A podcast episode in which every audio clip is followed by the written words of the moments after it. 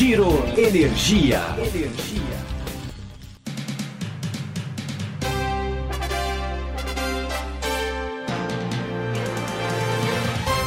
Olá, esse é o Giro Energia, o podcast sobre o setor de energia, patrocinado e desenvolvido pela Econ Energia. Eu sou o Roberto Rockman, jornalista que cobre esse setor há duas décadas. No segundo episódio da temporada 2020, o Giro Energia continua na Avenida Faria Lima conversando com Paulo Toledo. Ele é sócio-diretor da Econ Energia. Esse bate-papo rendeu tanto assunto que foi dividido em dois episódios. No primeiro, a gente tratou do mercado livre de energia em 2020. Neste segundo, a gente vai abordar o cenário do setor de energia nessa atual década, que se iniciou em 1 de janeiro. Mas primeiro vamos às formalidades, né? Tudo bem, Paulo? Tudo bem, Rockman. Sempre um prazer estar aqui contigo. E agora a gente vai ajustar a bola de cristal para uma pergunta fácil. O que, que vai acontecer nessa década? Eu estou bastante otimista com essa década que, que se inicia agora em 2020. É, eu acho que o setor elétrico brasileiro ele tem um, um futuro bastante é, positivo, bastante promissor. Eu, a gente começa a década com boas notícias no sentido de um governo que está trazendo é, um direcionamento um pouco mais pró-mercado, né? É um governo que está desenhando, tentando desenhar um modelo no sentido de um mercado mais é, desenvolvido, de um mercado mais liberal, né? de uma agência reguladora que regula sem é, intervir. Ou seja, eu acho que a gente tem aí um, um cenário bastante positivo, é, tem acho que bastante é, oportunidades para o mercado livre e para o setor elétrico de uma maneira geral. A gente vai ver essa abertura chegando ao mercado residencial até o fim da década? Olha, acho que esse é um, é um sonho e é um, um objetivo aí de, de todos nós que acompanhamos o Mercado Livre desde o nascimento dele lá em 2000.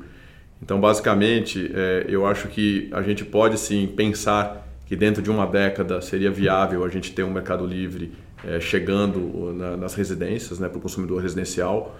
É, mas eu acredito que ainda tem uma etapa antes, que é você trabalhar na, na, na, na liberalização de todo o grupo A, que eu acho que é, uma, é um modelo um pouco mais fácil e mais viável para os próximos, talvez, cinco anos. A gente pode estar falando alguma coisa nesse sentido.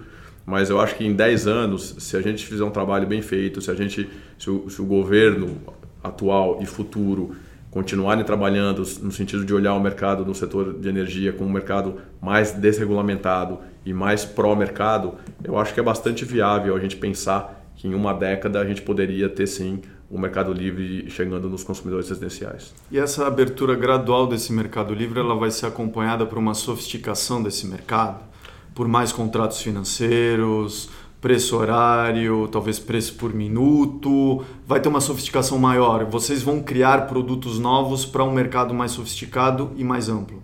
Eu acredito que sim. Eu acho que é natural à medida que o mercado tende a se desenvolver e tende a se desregulamentar e você evoluir no sentido de um mercado mais moderno e mais desenvolvido, que você tenha uma sofisticação.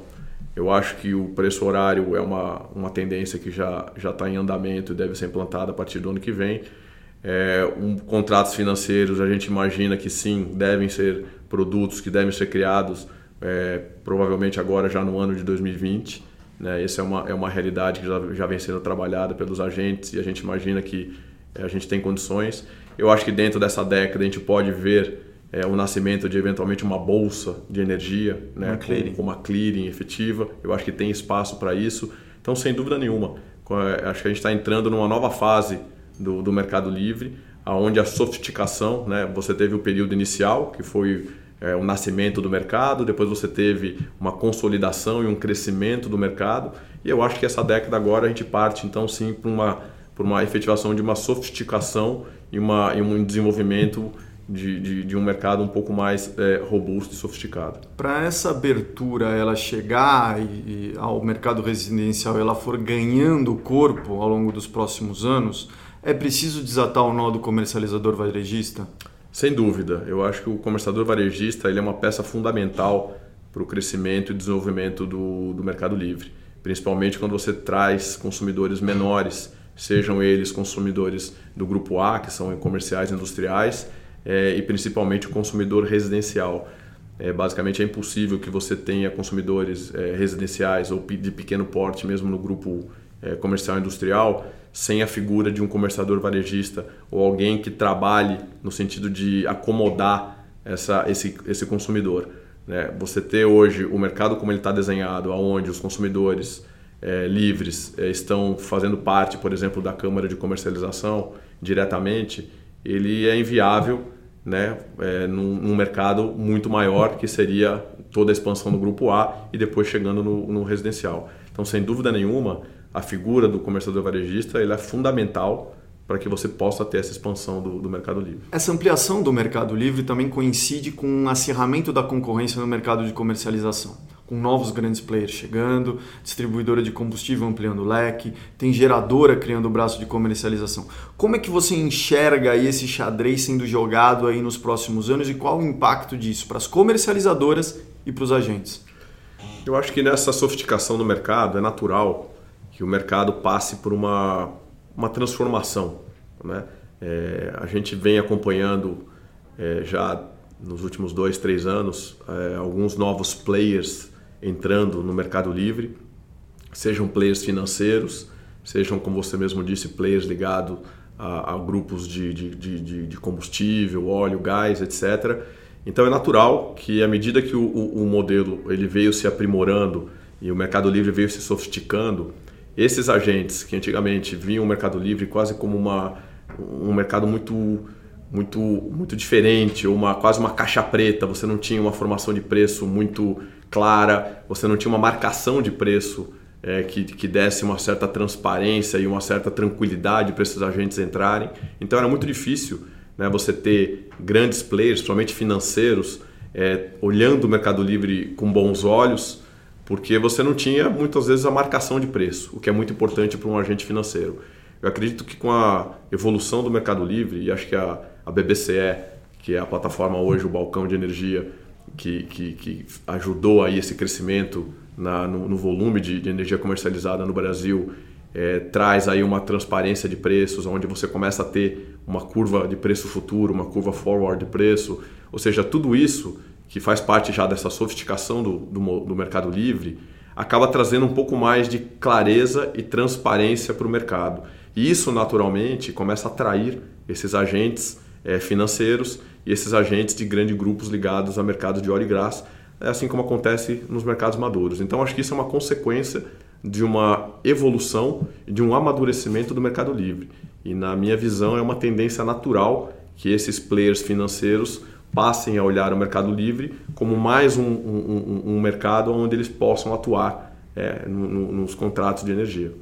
Esse mercado efervescente não está apenas na comercialização do mercado livre, mas também está em outra palavrinha que voltou aí para a agenda dos executivos, as privatizações. É, o Estado tende a ter uma participação menor na geração. Qual que vai ser o impacto disso para o mercado livre e para o consumidor? Eu acho que isso, Rockman, é um pouco do sinal que o próprio governo atual vem dando no sentido de que é um governo que tem um viés mais mercado, uma participação menor do Estado dentro de, de, das operações, e isso se reflete dentro do setor de energia. É, de novo, vejo isso com muito bons olhos, aonde você tem a possibilidade de trazer players privados participando, é, principalmente da geração de energia, que ainda hoje no Brasil tem uma concentração é, relevante na mão de, de empresas do governo. É, são players que você tem a possibilidade de trazerem novos investimentos e você está fazendo uma expansão da própria matriz energética. Então, sem dúvida nenhuma, eu acho que, de novo, é, a gente está num caminho bastante positivo para o setor. Eu acho que a privatização, sim, ela está aí é, com, esse, com esse sinal de revival, porque acho que o Brasil está tá, tá mostrando para os investidores, de novo, um momento positivo. E isso, sem dúvida nenhuma, é bastante importante e bastante é, positivo para o setor elétrico. Outro mercado efervescente talvez seja o de M&A. A gente está com a Selic mais baixa da história, 4,5% ao ano. Você acredita que isso vai estimular a fusão e aquisição? Isso vai ajudar o mercado de energia a captar dinheiro mais baixo? Debêntures de infraestrutura podem ser ainda mais estimuladas? novamente vejo com muito bons olhos e também bastante otimista. Eu acho que a Selic baixa, sem dúvida nenhuma, força o investidor a buscar novas opções eh, de investimento, aonde você traz esse recurso eventualmente para projetos talvez estruturantes, principalmente infraestrutura, A gente sabe que o setor elétrico ele é um, um, um mercado de capital intensivo, onde você necessita de investimento de longo prazo, são investimentos somente na área de geração, onde você tem é, retornos de longo prazo, com payback longo, é, mas efetivamente, a hora que você tem taxas de juros mais baixas, onde os investidores precisam diversificar esse seu investimento, e um país que está trazendo aí um pouco mais de visibilidade de longo prazo, né, como falei, um mercado um pouco mais é, pró-mercado, mais privatizado, eu acho que sem dúvida nenhuma todo esse conjunto é, de, de, de, de, situações é, traz uma grande oportunidade, seja para aquisição de ativos de geração é, de empresas é, do governo por empresas privadas, sejam elas nacionais ou internacionais. A gente vê aí bastante forte grupos estrangeiros entrando, principalmente chineses, grupos europeus entrando forte no Brasil. Ou seja, eu acho que o ambiente é bastante positivo e sem dúvida nenhuma a gente deve assistir aí nos próximos anos é, fusões e aquisições, é, não só na, na, área de geração, mas eu acredito inclusive que no mercado da própria é, comercializadoras. Eu acho que quando a gente pensa no mercado livre mais sofisticado, mercado livre é, com produtos financeiros, com players de grande porte entrando, como são os players financeiros, por exemplo, eu imagino que a gente deve assistir sim é, comercializadoras é, se juntando, havendo fusões e aquisições para comercializadoras mais robustas. E, ou seja, eu acho que o mercado tem sim grandes oportunidades, não só na privatização, como em fusões e aquisições para os próximos anos. Em comercialização, por exemplo, além de eventuais fusões e aquisições, você também enxerga espaço para aberturas de capital? Porque esse é um setor que ainda está um pouco alijado, apesar de que a gente tem alguns grandes holdings que têm braço de comercialização na bolsa, mas não temos ainda uma comercializadora pura com papéis em bolsa de valores. Isso é uma tendência que, você pode, que a gente pode ver nessa década? Olha, pensando em uma década, eu acredito que talvez sim. Vai depender de como a gente conseguir é, estruturar o modelo é, de formação de preço e o modelo justamente de você conseguir é, mostrar para o mercado o quanto você consegue, por exemplo, dar transparência e governança a uma comercializadora dentro de um mercado onde você tem marcações de preço, você tem regras claras, você tem segurança operacional.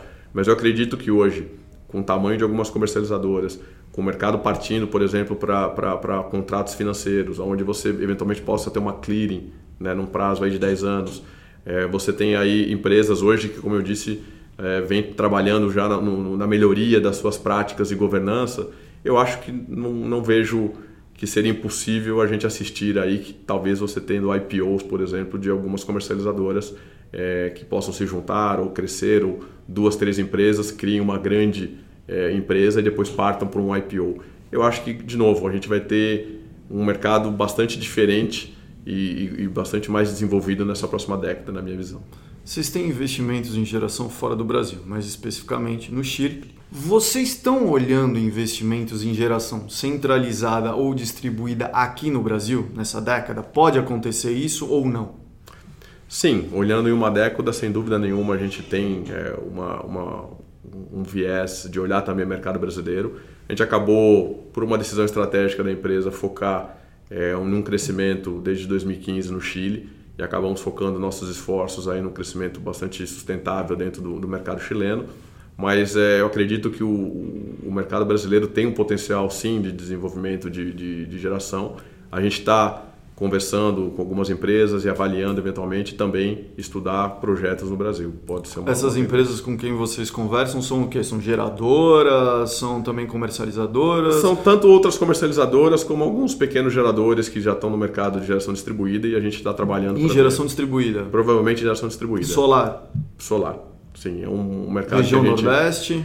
Tem aí várias partes do Brasil. Você tem Nordeste, você tem aqui Sudeste, você tem Centro-Oeste. A gente está avaliando alguns potenciais, mas basicamente a gente tem uma experiência positiva com solar no Chile.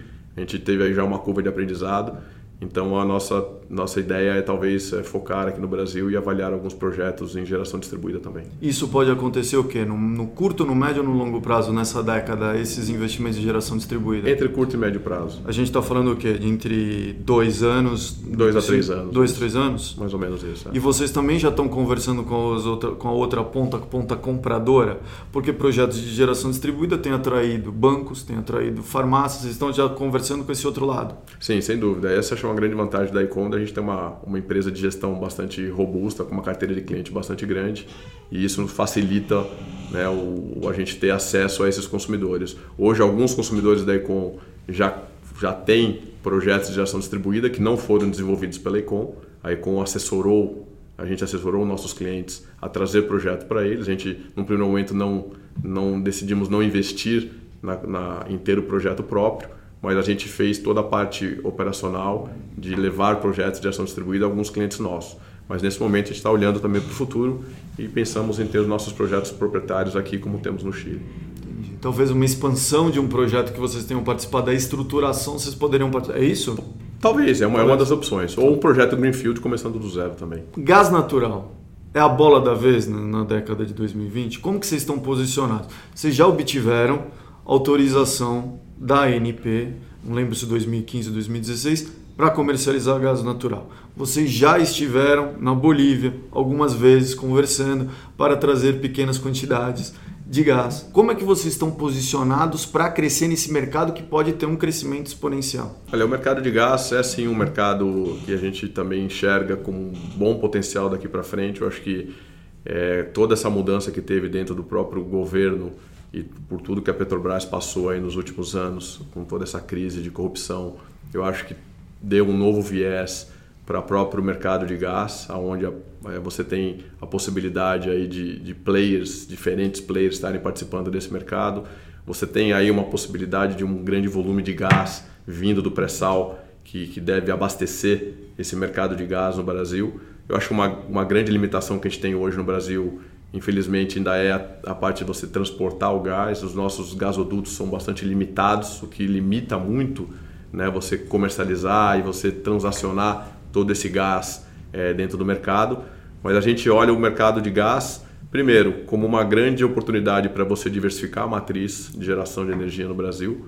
Eu acho que hoje a gente tem uma dependência muito grande da hidráulica e as outras matrizes térmicas nossas são, são, são matrizes ainda caras e talvez pouco eficientes e pouco sustentáveis.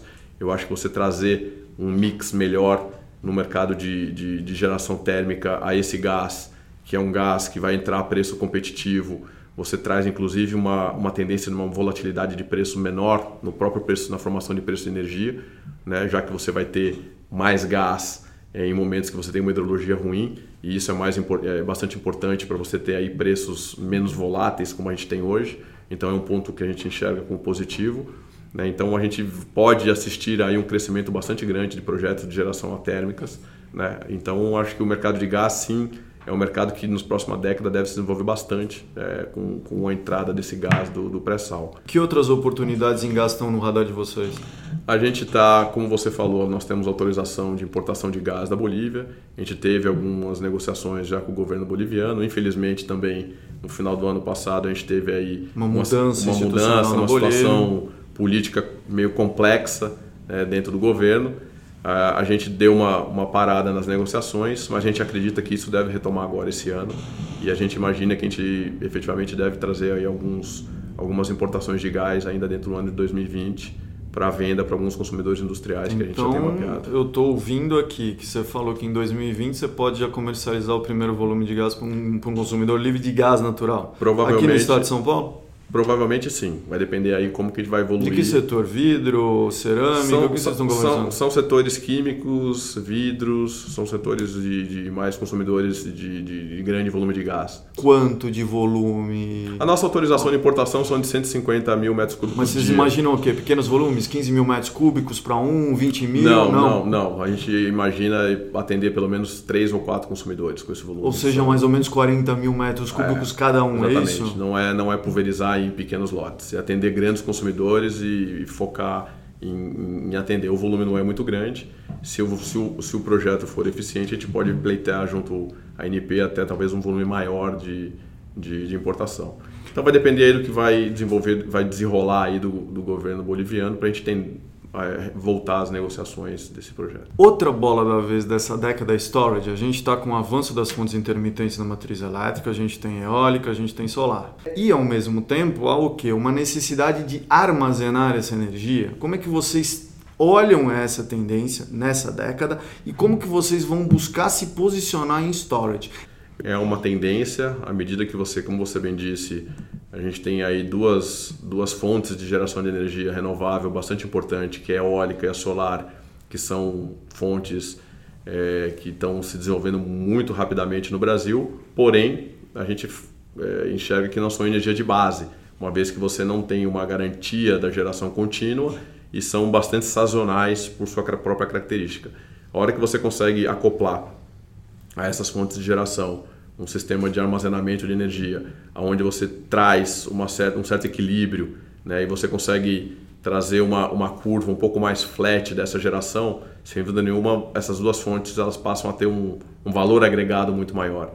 Então eu imagino que o, o, os projetos de storage eles tendem a se desenvolver bastante, talvez muito parecido com o que foi no projeto solar. A gente lembra que no passado as placas solares eram caríssimas e com pouca rentabilidade e em poucos anos elas, elas avançaram muito rapidamente, não só... E continuam caindo, quase 30% ao ano. Sem dúvida, não só, não só em preço, mas em rentabilidade e fator, e de, fator capacidade. de capacidade também.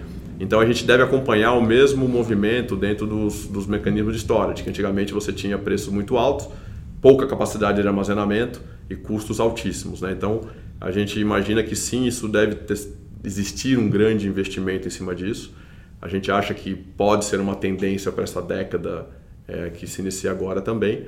No nosso caso, a gente não entrou ainda, a gente não está avaliando nenhum projeto efetivo, estamos acompanhando, estudando para ver como se posicionar dentro desse novo modelo de storage. Se vamos investir, se não vamos investir, se vamos desenvolver alguma coisa. Mas nesse momento a gente está mais estudando o mercado, o modelo de negócio, do que efetivamente apostando em algum viés de fabricar, não fabricar, investir ou fazer alguma coisa. Mas sem dúvida nenhuma, na minha visão, o storage ele vai se desenvolver muito rapidamente e é uma tendência a ser acoplado nessas gerações é, de até para por exemplo para horário de pico né para você poder para você poder jogar com com grid não sem dúvida antigamente no horário de pico você tinha só a única opção era aquele gerador de diesel. De, de, diesel, que é totalmente ineficiente, caro e, e é uma logística terrível de você ficar transportando combustível. É, como eu falei, alguns anos atrás era impensável você ter um sistema de storage, que eram os antigos no breaks, uhum. por exemplo, para fazer esse tipo de, de, de suporte. É, a gente acredita que com, essa, com, essa, com esse desenvolvimento dessa tecnologia e com o, a redução do custo dessa tecnologia, a gente imagina que possa sim é, existir uma, uma reposição de geradores a diesel por sistemas de armazenamento. De novo, eu acho que é um, um modelo que deve é, aparecer novas oportunidades e faz parte, acho que, do desenvolvimento da matriz, né, de você ter aí é, movimentos disruptivos dentro do setor de energia também, com a criação de novos, de novos é, produtos, de novos negócios em energia que a gente nem está vendo ainda no curto prazo, mas que, a hora que a gente pensa hoje em dia, a velocidade da, do desenvolvimento das, das, das, das, das inovações em 10 anos, sem, sem dúvida nenhuma, muita coisa vai acontecer. Bem, a gente está chegando ao fim da entrevista. A mensagem que fica é, é, que o setor deve viver nessa década um momento muito promissor e um momento revolucionário, Paulo, é isso? Na minha visão, Ou estou indo além? Não, na minha visão, sim. Ele, como eu disse, ele é um momento bastante positivo no sentido é, regulatório, mercado, política de governo. Ele é um momento bastante positivo é, no amadurecimento e num crescimento, numa sofisticação do próprio mercado livre. É, ele é um momento bastante positivo na parte de desenvolvimento de novas tecnologias, seja de storage, seja de fim, de fim é, de, de, de, de tech, Enertex. Enertex, exatamente, que você vai ter no futuro. Ou seja, quando a gente fala em 10 anos, a gente vai ver aí muita coisa nova acontecendo e eu acho que as empresas têm que estar preparadas para a evolução desse, desse modelo. Mas a gente está bastante otimista que o, o Brasil está seguindo por um caminho correto e de um futuro promissor para o setor de energia. Bem, Paulo, muito obrigado pelo seu tempo. Imagina, um grande prazer e a gente se vê numa próxima, uma próxima conversa. Bem, a gente está terminando a segunda e última parte da entrevista com o Paulo. Obrigado pela sua audiência. Esse foi o Giro Energia, o podcast sobre o setor de energia, patrocinado e desenvolvido pela Econ Energia. Até em breve.